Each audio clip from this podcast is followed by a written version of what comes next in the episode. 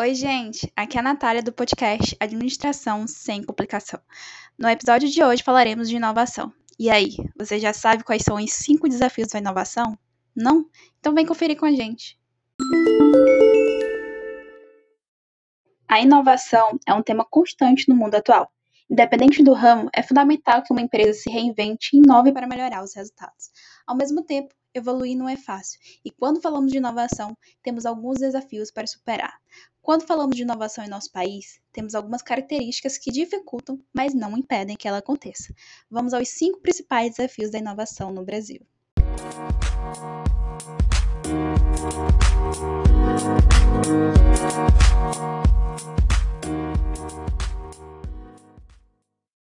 O primeiro é o amadurecimento empresarial.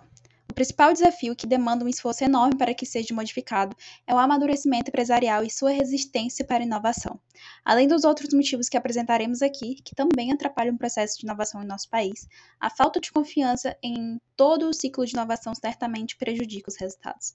Apesar do cenário estar em constante evolução, ainda existem muitas empresas que simplesmente não acreditam que a inovação é um processo fundamental para o desenvolvimento empresarial. Pior, Muitas empresas acreditam que a inovação é para poucos e geralmente para empresas da área de tecnologia e bilionárias, como Google, Apple, Microsoft, Netflix, etc. As pessoas. Outro grande desafio está nos recursos humanos. Depender de pessoas em um processo de inovação é totalmente válido, mas ela não pode ser uma grande barreira neste quesito. Não podemos esperar a pessoa certa com perfil inovador para começar a inovar. Esse deve ser um pensamento constante que, inclusive, deve ser sempre desenvolvido na equipe. Todo mundo tem um lado criativo, mesmo que subdesenvolvido, e que pode ser melhorado com a prática. Estimule os funcionários a pensarem de forma inovadora. Dê as condições necessárias para que se desenvolvam e, quando chegar a hora, utilize os recursos humanos em uma área específica que busca a inovação de forma rotineira. Impedir a cultura de inovação por falta de pessoas certas é um erro grave. Não deixe que a empresa e seus funcionários sofram com essa decisão. A falta de investimentos. Assim como as pessoas, o dinheiro é um empecilho constante para a falta de inovação. Neste quesito, é comum as empresas não investirem em buscar coisas novas, que agreguem valor para o seu dia a dia por falta de investimentos. Provavelmente, sua empresa pode ter uma realidade mais enxuta, onde não se pode gastar grandes quantias de dinheiro para desenvolver uma ideia, mas certamente é possível inovar dentro da rotina atual, apenas com mudança de algumas peças, o que certamente não custará muito.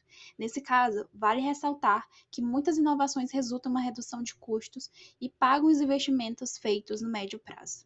Além desse cenário, e para as empresas que desejam inovar em um nível maior, é necessário sim um investimento em inovação.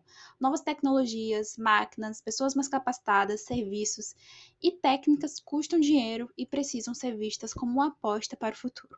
Lembre-se que a inovação busca melhorar o, melhorar o presente para que o futuro seja melhor. Portanto, investir em melhorias é sempre um bom negócio. O medo de arriscar. O quarto ponto está em destaque nos problemas da falta de inovação das empresas brasileiras. O medo de arriscar é o que ainda segura o processo e impede as melhorias em boa parte das organizações. É importante ressaltar que toda mudança é um risco, independente do nível da mudança. Sempre haverá uma incerteza sobre o futuro e seus resultados. Porém, o aprendizado com uma inovação que não vigou é melhor do que nenhum aprendizado por ficar parado. Infelizmente, esse não é um pensamento comum nas empresas do nosso país. Ainda trabalhamos com a mentalidade de buscar sempre o cenário estável, onde mexer-se pouco é melhor do que tentar alguma evolução. E é justamente isso que condena diversas empresas em tempos de crise. Se você não corre riscos, ganhará pouco e em tempos difíceis, ganhar pouco não será o suficiente. Dúvida nos resultados. O quinto e último ponto que abordaremos aqui diz respeito aos resultados. Assim como o fruto de uma inovação é sempre um risco, os resultados obtidos também podem não ser excepcionais no começo. Algumas inovações levam tempo para mostrar suas melhorias, e em alguns casos, os resultados podem não, podem não ser tão claros assim. E essa condição atrapalha a cultura de inovação, já que vivemos cada vez mais em um mundo imediatista e que busca resultados em curtíssimo prazo. Portanto, a regra é trabalhar sempre com foco na evolução, mesmo que ela leve tempo para mostrar as caras. A Amazon, por exemplo, levou anos para se consolidar em seu ramo, mas quando chegou no topo, demonstrou que toda a cultura de inovação valeu a pena e dificilmente deixará a empresa passar por problemas. Outros exemplos são a Tesla e a SpaceX, que demoraram alguns anos e algumas centenas de milhões de dólares para se consolidarem como empresas de sucesso. A cultura de inovação, mesmo sem resultados imediatos, valeu a pena nesses casos.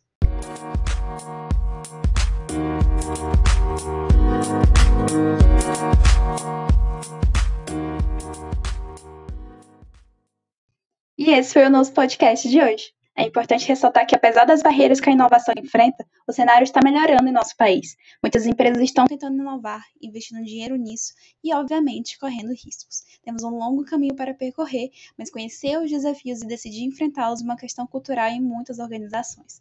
No final das contas, a inovação exige muito trabalho e isso com certeza será recompensado no futuro.